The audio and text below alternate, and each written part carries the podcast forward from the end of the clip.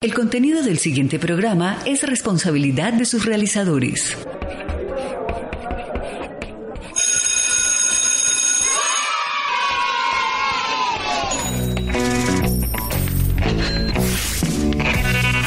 Inicia en la Pedagógica Radio Pampedia, la educación como fetiche. Bienvenidos.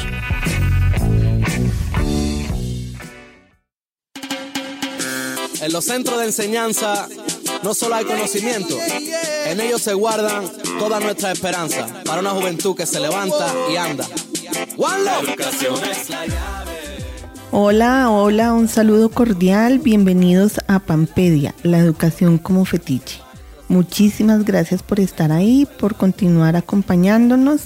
Hoy daremos inicio a nuestra segunda sección de esta temporada son una serie de programas en los cuales vamos a conversar sobre los enfoques en educación.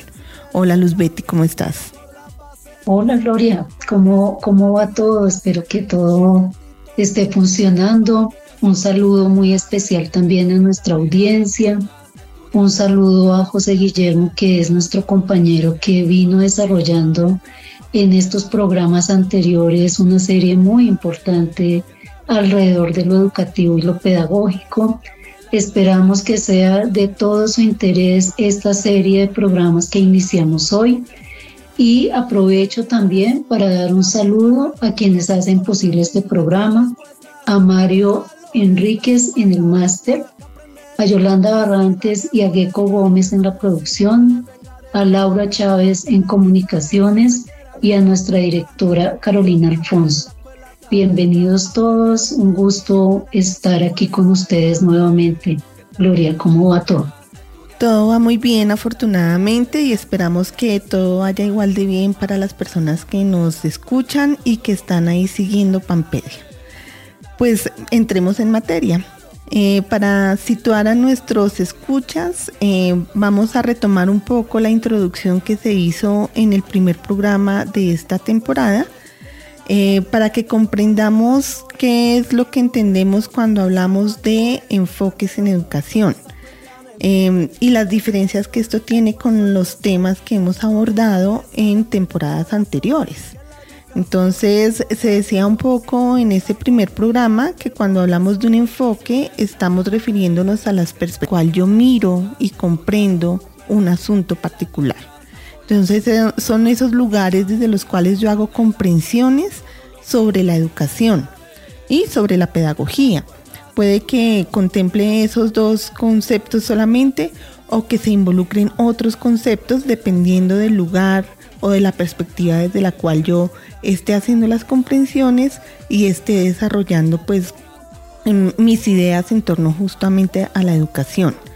Em, ¿Qué diferencia guarda este asunto de los enfoques con lo de las culturas pedagógicas que lo abordamos en dos temporadas anteriores y con lo de las tendencias en educación que lo abordamos en una de las temporadas del año pasado?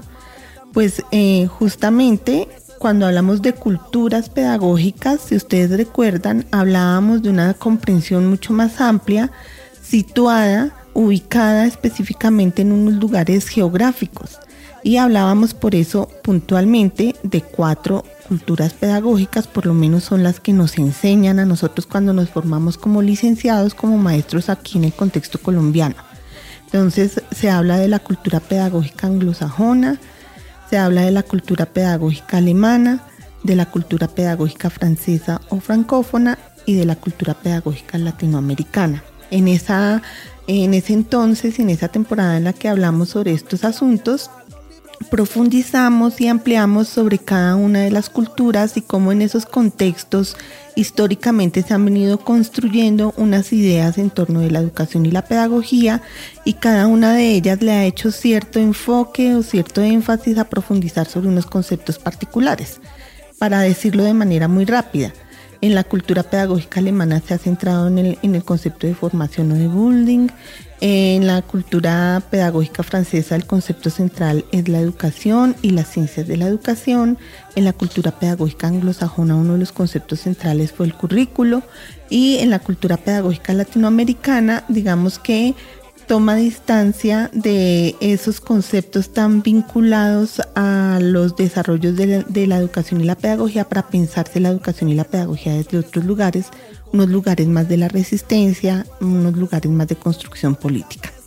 ¿Y cuál es la diferencia de los enfoques con lo que hablábamos en nuestra temporada anterior sobre tendencias en educación? Si recuerdan, decíamos que hablar de tendencias es como hablar de asuntos que de moda, que emergen, que llegan fuertemente, discursos que llegan con mucha fuerza a la escuela, la transforman, transforman sus currículos y hacen que se piense la educación y la pedagogía de maneras distintas. Eh, abordábamos como eh, tendencias actuales un poco los discursos de la inclusión, de la diversidad eh, y otros varios que, que trabajamos eh, en esa temporada.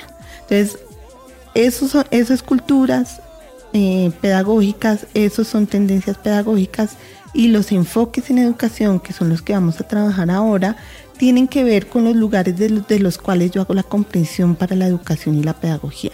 ¿Cuáles son esos lugares? Son disciplinas construidas ya. Y desde las lógicas, las gramáticas de esa propia disciplina es que voy a hacer comprensiones, voy a dar explicaciones sobre asuntos propios de la educación.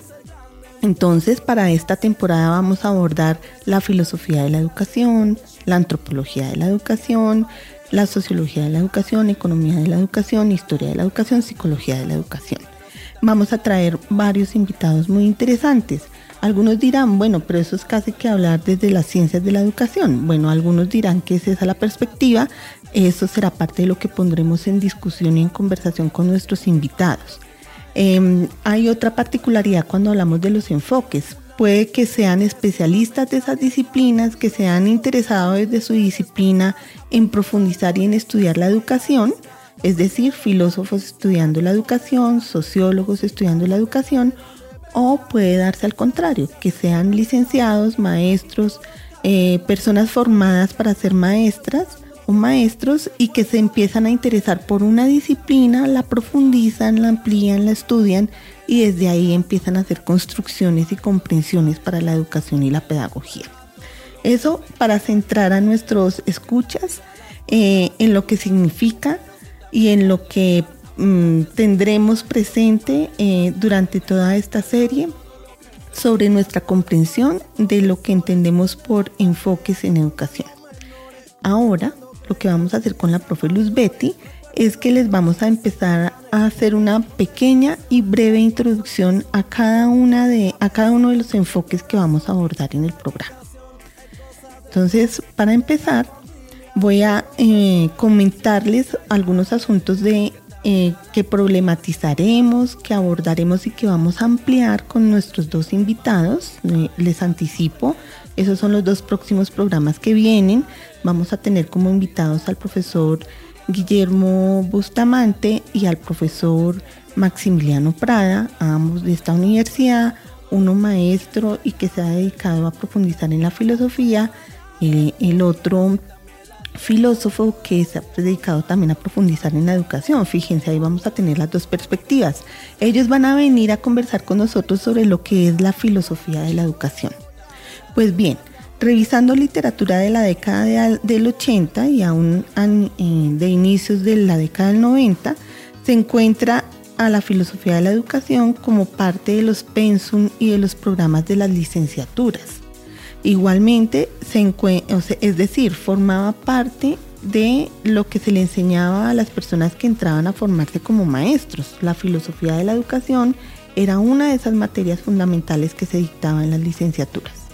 Fundamentalmente se situaba la filosofía de la educación como la encargada de pensarse los para qué de la formación, los objetivos de la formación de los sujetos, los principios sobre los que se fundaba o se funda la formación, es decir, estudia la naturaleza y los fines del acto educativo, los factores que lo constituyen y el lugar que ocuparán en él tanto el educando como el educador.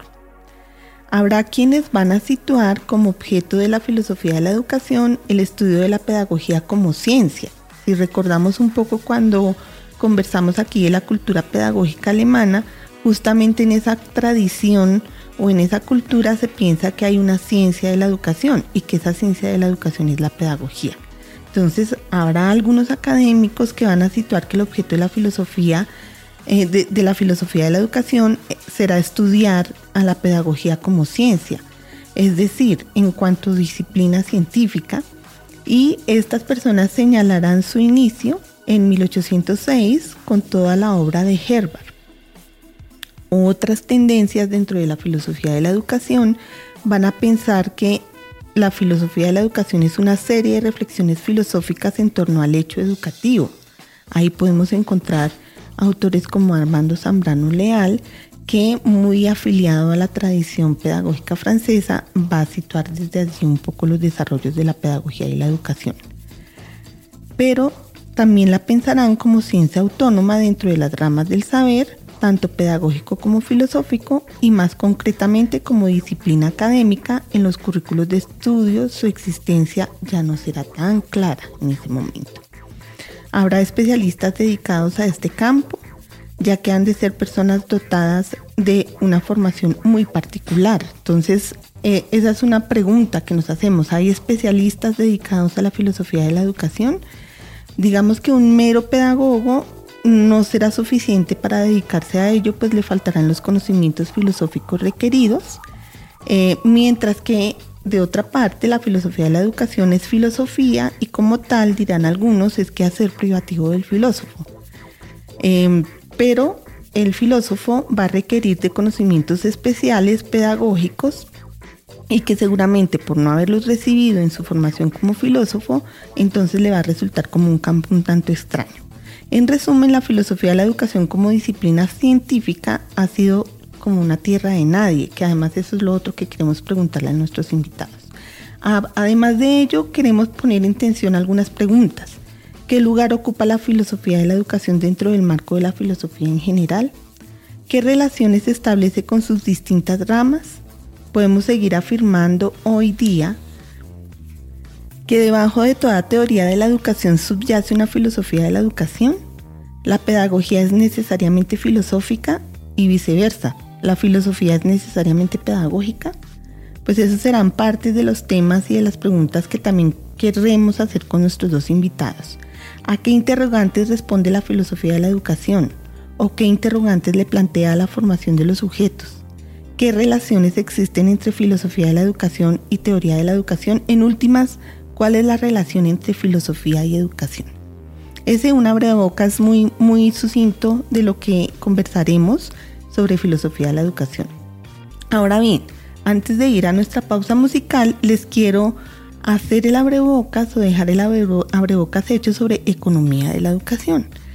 Cuando hablamos de economía de la educación nos estamos situando en una disciplina relativamente nueva que en los últimos años ha ido adquiriendo una mayor presencia tanto en la actividad investigativa como en la enseñanza universitaria. Esta, la economía de la educación, parte también de una ciencia humana autónoma como es la economía, y busca abordar eh, los numerosos aspectos e implicaciones económicas de los fenómenos educativos. Así se sitúa en el grupo de las reflexiones científicas sobre la educación, ya que adopta los conocimientos empíricos de la economía, su metodología científica y desde allí analiza la complejidad de la educación en su conjunto. La economía de la educación es la disciplina que va a estudiar las leyes que regulan la producción, la distribución y el consumo de bienes y servicios educativos, es decir, de los productos propios de la actividad educativa, partiendo de la base que mientras las necesidades humanas son ilimitadas, los recursos son limitados, por lo que es preciso administrar esos recursos escasos. El objeto de estudio de esta disciplina es doble. Por un lado, analizar el valor económico de la educación como factor de desarrollo económico y por otro analiza los aspectos económicos de los procesos educativos como los costos, la financiación, la rentabilidad, la planificación misma de la educación. Los orígenes de su estudio se remontan al nacimiento de la propia ciencia económica con Adam Smith como estudioso de las interrelaciones existentes entre los procesos educativos y la actividad económica. Los economistas no siempre estuvieron interesados en la educación y solo hace unos años los analistas educativos comenzaron a interesarse en la economía. La preocupación por el crecimiento económico y las causas que hacen que unos países sean más ricos que otros, el descubrimiento y estudio sistemático de que la educación juega un rol importante en el desarrollo, se inició hace apenas 40 años. Entonces digamos que ahí van a estar situadas también nuestras preguntas y nuestras conversaciones con el invitado que tendremos para abordar este tema, que va a ser el profesor Ancísar Narváez, también profesor de acá de la universidad, y quien ha venido profundizando sobre este asunto tanto en seminarios de la maestría en educación como en seminarios em, del doctorado. Bien, hasta ahí el abrebocas de las dos primeras, eh, de los dos primeros enfoques en educación, la filosofía de la educación y la economía de la educación. Antes de continuar, eh, quiero invitarlos a eh, escuchar nuestra primera pausa musical. Vamos a escuchar un tema en francés, Je que hace parte de la música de la película La familia Belier, porque traemos esta pausa musical en homenaje al año de la persona sorda que se viene celebrando este año en la Universidad Pedagógica Nacional. Escuchemos. Mes chers parents, je pars. Je vous aime et je pars. Escuchas Pampedia, la educación como fetiche.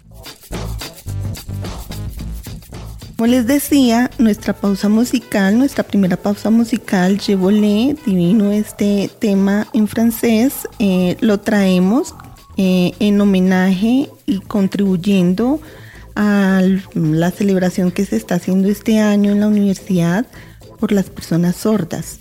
Eh, esta Je formó parte de la música em, que tenía la película La familia Belier, una película les recomiendo a todos. En la familia Belier, Paula, quien es la intérprete de Je es la hija de 16 años, es la intérprete indispensable para muchas labores diarias del resto de su familia, pues sus padres y su hermano, a diferencia de ella, son personas sordas. Y es Paula quien se encarga de hablar por teléfono, tratar con el banco, facilitarles la comprensión en las consultas del médico, etc. Además, colabora con el mantenimiento de la granja en la que viven. Un día, un profesor de música descubre sus dotes para el canto y la anima a participar en un concurso musical de la radio en París, lo que le daría acceso seguro a una prestigiosa escuela de canto en la capital. Sin embargo, esta decisión significaría dejar atrás a su familia, sus padres y hermano para quienes el concepto de la música resulta ajeno, parecen no comprender la iniciativa de Paula que intenta dar sus primeros pasos hacia su propia vida como adulta. Sus dudas sobre su vocación musical, el abandono de las responsabilidades para con su familia y su incertidumbre ante la creciente atracción por un chico de su edad hacen que tomar la decisión de mudarse a París le resulte demasiado difícil. Sus padres no comprenden sus ambiciones y ella se siente obligada a permanecer junto a ellos para ayudarlos en las tareas. Es una película absolutamente bella, pero hablemos un poco de la protagonista, de Paula, eh, es el nombre que se le da en la película en la familia Belier, es Loan Emera, eh, que es el nombre artístico que ella tiene, pero su nombre de pila es Anne Pecher es cantante y actriz francesa de 26 años. Alcanzó la fama tras resultar semifinalista de la segunda edición de La Voz en Francia. De verdad les recomiendo la película y la canción Je volé. Es una película que logra sensibilizarlo a uno altamente eh, respecto de las personas sordas, porque pues eh, raras veces ve uno lo que acontece y lo que significan en la película, ¿no? Que eh, la mayoría de las personas de la familia son sordas y solo una de ellas no lo es. Aunque acontece, por supuesto que sucede, solo que no es lo que es más común. Em, y cómo se, aunque son personas absolutamente independientes, eh, que logran desenvolverse en el mundo, de hecho el papá está presentándose como candidato para ser alcalde del pueblo en el que viven. Em, de todas formas, si hay un nivel de dependencia de la hija que es oyente porque ella se vuelve el puente entre ellos y el resto de la comunidad en la que están viviendo. Entonces es un asunto que también lo confronta uno bastante. y hay escenas realmente acogedoras de la, y conmovedoras en la película, como el momento en el que ella se presenta a su audición, porque su único público son sus familiares, su papá, su mamá, su hermano y el chico del cual está enamorada. Y eh, ella ve que los papás están ahí sentados sin comprender lo que está sucediendo, entonces ella empieza a hacer la interpretación de esta canción tan hermosa en lengua de señas y ellos se dan cuenta, porque además es una canción muy a propósito de la edad y el momento que ella está viviendo, en la que procura hacerles comprender que ella quiere irse, quiere volar, quiere salir de su casa porque ya es momento de hacer su propia vida, pero que no por eso los está abandonando o los está dejando de querer. Entonces así ellos también logran comprender cuáles son las intenciones que ella tiene y en esa comprensión también logran soltarla y dejarla partir. Bien, de verdad les recomiendo muchísimo la película, la canción. Además es una voz bellísima la de la intérprete. Y antes de darle paso a la profesora Luz Betty para eh, la introducción de los otros enfoques en educación de los cuales conversaremos en esta serie de programas, los invito a escuchar ahora la pausa institucional. Escuchas la Pedagógica Radio, transmitiendo desde Bogotá, emisora virtual de carácter educativo y cultural de la Universidad Pedagógica Nacional, educadora de educadores. Pedagógica Radio, voces y sonidos que enseñan.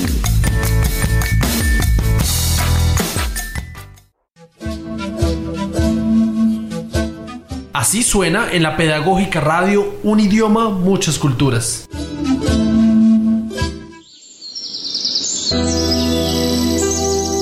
La fuente de mis dificultades siempre ha sido la misma, una incapacidad para aceptar lo que a los demás les parece natural y una tendencia irresistible a expresar opiniones que nadie quiere oír.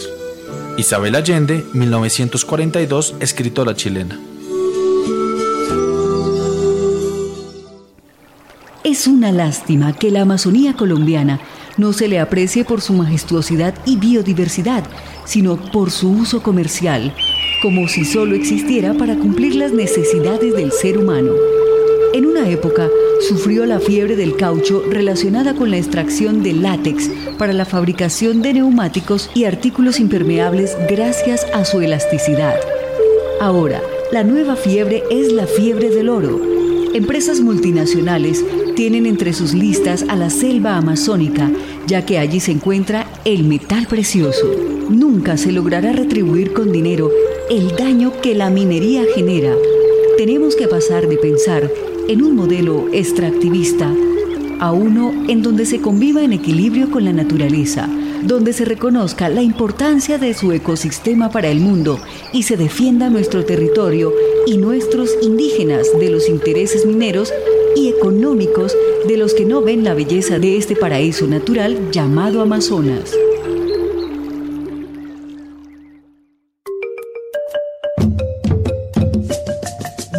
Centro de Colombia, atravesando cordilleras, a través de las montañas, por llanuras y altiplanos, por mares y ríos, ahí están. Son las voces y sonidos que enseñan de la Pedagógica Radio, tu emisora.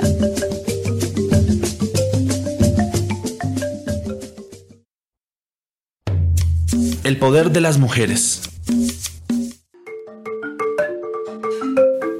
La cultura no hace la gente, la gente hace la cultura. Si es cierto que la plena humanidad de las mujeres no es nuestra cultura, entonces podemos y debemos hacerla nuestra cultura.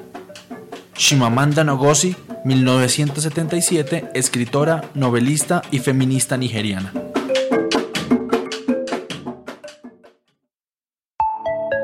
Recuerda que también puedes escuchar nuestros programas a través de las plataformas Spotify, Deezer y iVoox. Escúchalos y descárgalos. Pedagógica Radio, voces y sonidos que enseñan.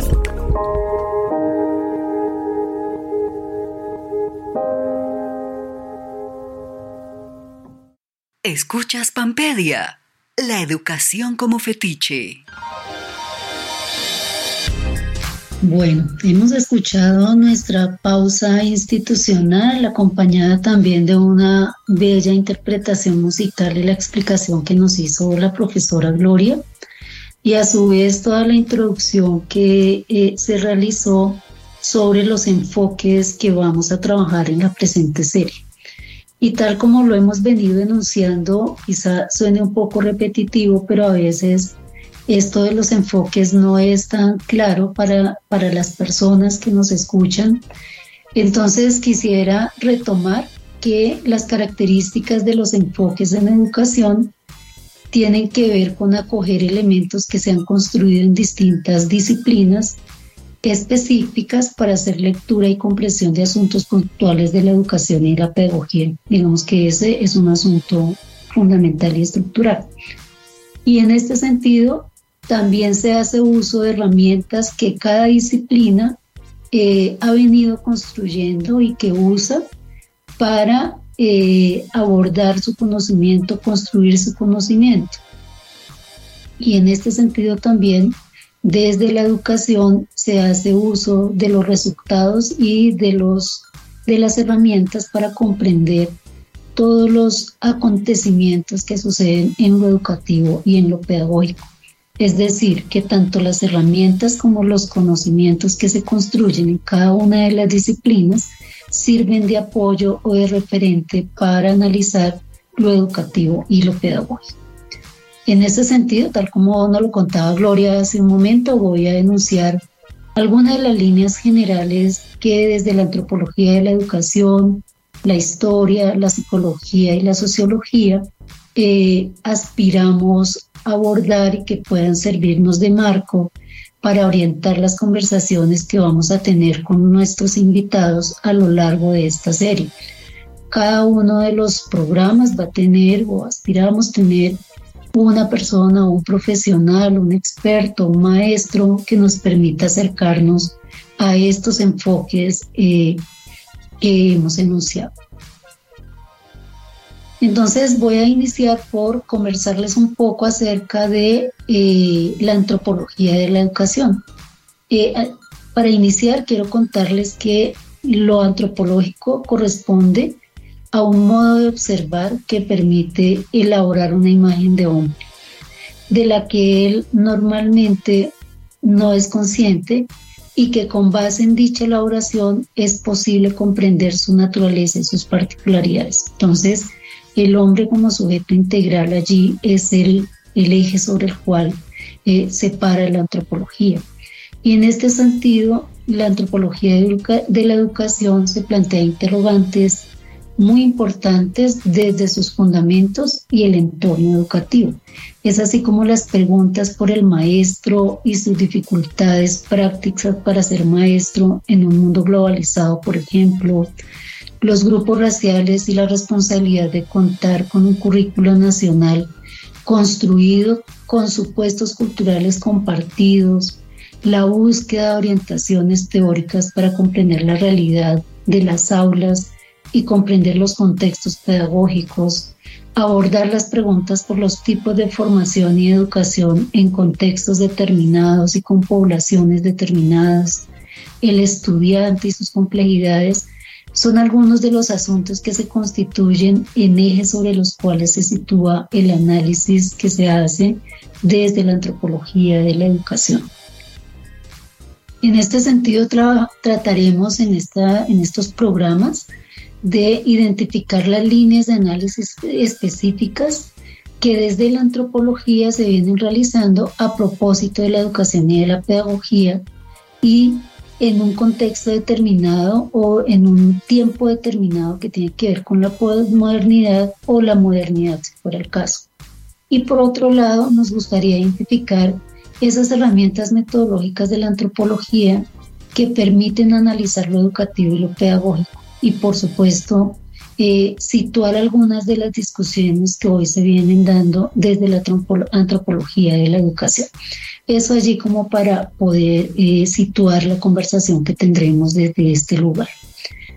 En relación con la historia de la educación, quiero iniciar con algo que Gloria enunció también y es que muchas veces desde la disciplina en particular, sea la historia, la sociología, la economía, se hacen estudios a propósito de lo educativo y de lo pedagógico.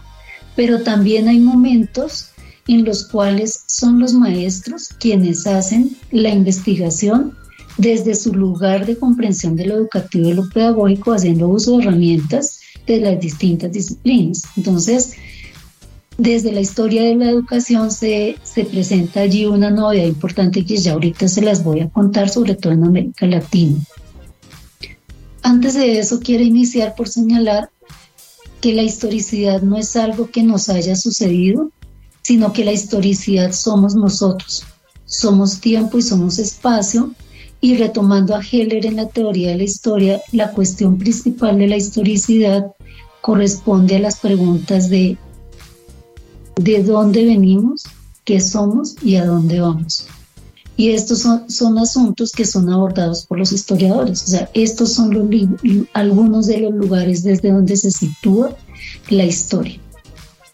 Ahora bien, en relación con la historia de la educación, distintos autores como Saviani eh, plantean que la historia de la educación ha sido un campo trabajado de manera predominante por investigadores provenientes del área de la educación.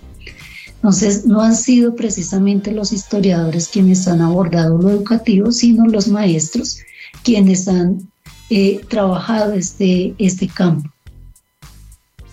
Y esto se debe específicamente a que los historiadores terminan no incluyendo lo educativo en los dominios de la investigación histórica. No es tan normal encontrar eh, sí se encuentra, no es que nadie lo haya hecho, pero predomina más eh, que la historia de la educación se haya trabajado o haya tenido un dominio de carácter pedagógico paralelo e incluso al margen en algunas oportunidades de las investigaciones historiográficas. En los últimos años, los investigadores educadores especializados en la historia de la educación han realizado esfuerzos importantes para adquirir y usar las herramientas historiográficas con el fin de entablar diálogos de igual a igual entre los historiadores, dado que son los maestros quienes han venido abordando de manera más, eh, digamos, eh, definitiva, de manera más directa la historia de la educación, pues han tenido que ir abordando elementos y herramientas de la historiografía que les permitan comprender los acontecimientos que quieren abordar. Hay un asunto allí importante por señalar y es que el hecho de que hayan sido los maestros quienes aborden el asunto de la historia de la educación ha hecho que se dé apertura al abordaje de múltiples asuntos por parte de los historiadores de la educación. Y lo que ha devenido es en la adopción de nuevos objetos, nuevos métodos y nuevas formas y nuevas fuentes para analizar los asuntos educativos y pedagógicos. Y le ha conferido una mayor especificidad a la disciplina de la historia de la educación, debido a que al construirse como un dominio propio de la investigación educativa, se libra un poco de unos encajamientos que se venían dando eh, al estudiar la historia de la educación desde otras disciplinas como la filosofía y la teología y eh, ha llegado a construirse, digamos, la investigación educativa eh, como un hecho que se entienda como desde un enfoque particular y también ha generado que ese dominio de la investigación educativa, habiéndose librado de la dependencia de esas otras disciplinas, se entienda como uno de los enfoques de las ramas de la educación, que la tarea que tiene la investigación o el trabajo que se hace desde la historia de la educación tiene que ver específicamente con las condiciones en que se desenvuelve el fenómeno educativo en términos de espacio y de tiempo. Así, la historia de la educación aborda, entre otros asuntos, la historia de los procesos educativos, de los paradigmas educativos que han ido sucediendo, de las instituciones, de los docentes en el sentido amplio, las mentalidades, las actitudes y los comportamientos en el seno de las sociedades, con unas prácticas educativas determinadas, el rol social y pedagógico del maestro, entre otros. En últimas, queremos abordar en este, en este momento y en estos programas eh, el objeto de estudio de la historia de la educación, las actividades de educar en las condiciones particulares que son posibles, las líneas de análisis y las herramientas metodológicas que se han venido usando por parte de los investigadores para avanzar en lo educativo y lo pedagógico. En relación con la psicología de la educación se concibe como una rama de la psicología que tiene por objeto el estudio de la conducta y estudia un tipo especial de conducta, es decir, la que tiene lugar en situaciones educativas. El surgimiento de la psicología de la educación no está ligado a un movimiento en particular, sino a un periodo de tiempo en el que aparecen estudiosos importantes de un asunto en particular, que allí podríamos nombrar por decir algo a Viñero, a y ellos son los que con sus investigaciones o planteamientos realizan grandes aportes desde la psicología al campo educativo, con sus investigaciones y sus planteamientos como por ejemplo en lo metodológico con la invención del test para medir la inteligencia o el planteamiento de las teorías del aprendizaje desde distintos lugares de comprensión. En este sentido, digamos que la psicología de la educación ha tenido la influencia de los diversos sistemas psicológicos como la gestal, el conductismo, el psicoanálisis, y desde allí eh, se plantean los distintos eh, análisis eh, a propósito de lo educativo y aportan distintas comprensiones a lo educativo. Eh, allí trataremos de abordar interrogantes en torno a la naturaleza del aprendizaje, la relación del profesor-alumno o los métodos, teorías de aprendizaje, líneas de investigación, de investigación que hoy están planteadas y herramientas de la psicología que pretenden y han abordado lo educativo y quizá podemos allí también trabajar un poco las líneas que desde la psicología hoy permean lo educativo y lo pedagógico. Y finalmente vamos a hablar un poco sobre la sociología de la educación, entendida esta como una ciencia cuyo objeto de estudio es la sociedad y sus fenómenos. Sus aportes más importantes tienen que ver con los métodos y las interpretaciones teóricas acerca de la sociedad y eh, que surgiría del estudio científico de la, de la misma. Y eh, allí, digamos, con Gloria estamos pensando que podríamos enunciar algunas de las, de las perspectivas desde las cuales eh, es posible trabajar la sociología de la educación y que brinde herramientas para poder comprender todos los acontecimientos que se presentan tanto en lo educativo y lo pedagógico. Gloria, allí tú tienes algunas cositas que contarnos también. Claro que sí, pero antes de abordar esas otras cosas para ampliar un poco lo que vamos a trabajar y a conversar sobre sociología de la educación, ¿qué tal si nos vamos a nuestra segunda pausa musical? En esta oportunidad les traemos un clásico de la música mexicana como es La Llorona, pero en la versión hecha por Carmen Goetz.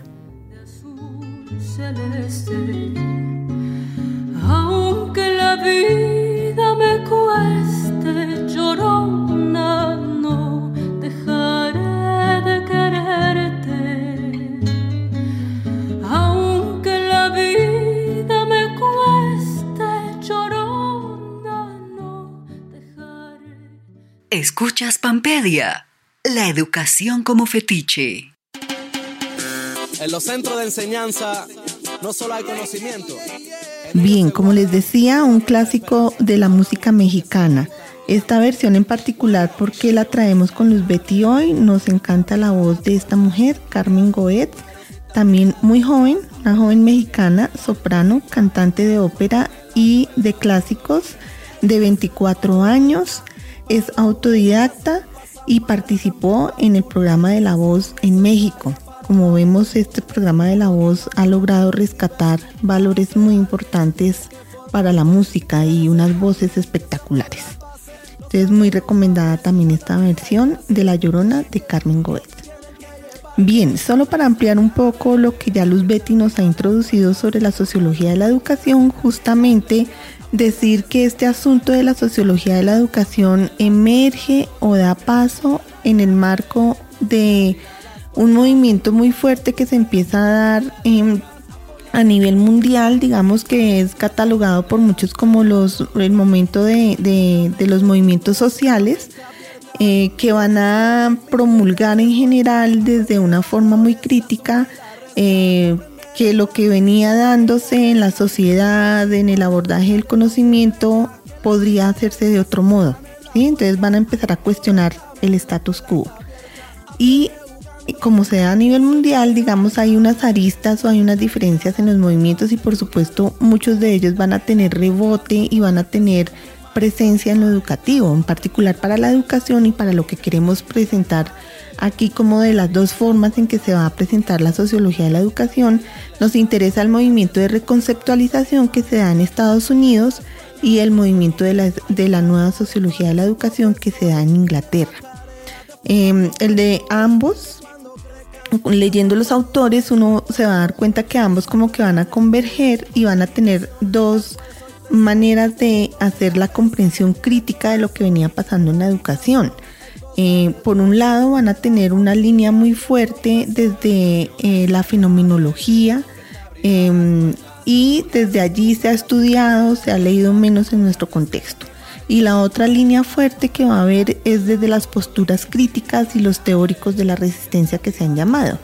Para el contexto inglés, muchos dicen que el, creador de, la nueva de ese movimiento de la nueva sociología de la educación es Michael Young, a partir de uno de, sus textos donde recoge mm, las ideas de varios de los autores que van a ser representativos de este movimiento en ese contexto inglés, eh, que es conocimiento y control y otros van a decir que es Bernstein eh, como sociólogo el representante fundamental de la nueva sociología de la educación, independiente de quién sea el originario y quién lo creó o el mayor representante, van a coincidir en la manera crítica como van a empezar a cuestionar lo que la sociología había hecho hasta el momento en cuanto a los análisis de lo que acontece en la escuela, de lo que acontece en la educación.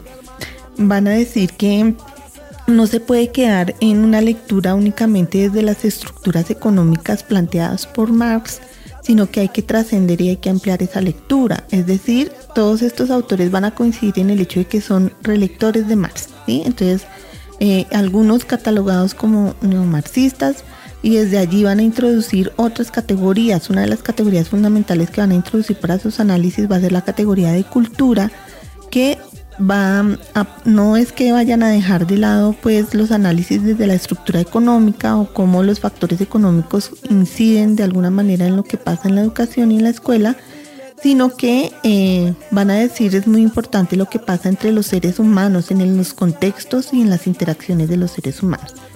Y en el eh, contexto norteamericano, vamos a ver autores interesantes en, estos desarrollos que van a aportar bastante también para esta relectura crítica que se hará de la educación y de la escuela, como van a ser Henry Giroux, Michael Apple, muy concentrados en la idea desde el currículo, ¿no? Cómo se ha venido pensando el currículo y cómo eh, todo esto tiene que ver con unos asuntos de poder, de decisión de algunos sobre lo que se quiere enseñar a otros. Eh, de las ideas preestablecidas sobre un sujeto que se quiere formar también. Para esta conversación interesantísima que vamos a tener sobre em, eh, sociología de la educación nos acompañará un profesor de la Universidad Distrital. Em, no sé, Luz Betty, ¿algo más que ampliar o invitar a nuestros oyentes que nos acompañen? No, yo creo que con esto ya hemos dado un amplio panorama, solo esperamos que nuestra audiencia quede motivada e interesada en escuchar esta serie de programas que vamos a tener sobre los enfoques en educación con unos invitados muy importantes, unos maestros muy importantes que han venido abordando estos asuntos y que quizás nos puedan eh, ilustrar y ayudar a comprender todo lo educativo y lo pedagógico desde distintos lugares. Un saludo para toda nuestra audiencia y los esperamos en nuestros próximos programas. Así es, esperamos que hayan quedado suficientemente motivados y provocados para continuar acompañándonos. Recuerden, en nuestros dos próximos programas estaremos abordando la filosofía de la educación. Antes de irnos, nuevamente agradecer a todo el equipo de la Pedagógica Radio Voces y Sonidos que enseñan. Recuerden que está de cumpleaños la emisora. Muchas gracias a Mario Enríquez en el Control Master, a Yolanda Barrantes y a Gecko Gómez en la producción sonora, a Laura Chávez en las comunicaciones y por supuesto a nuestra directora Carolina Alfonso muy importante, recuerden que también encuentran todos los programas de la Pedagógica Radio en las plataformas, en la página de la universidad los programas quedan subidos como podcasts. Pueden hacer uso de estos programas también como recursos en sus clases, profes. Muy importante eso para que eh, puedan escucharnos y retomar los programas que más les hayan interesado. Entonces los esperamos aquí en nuestra próxima emisión. Chao, chao.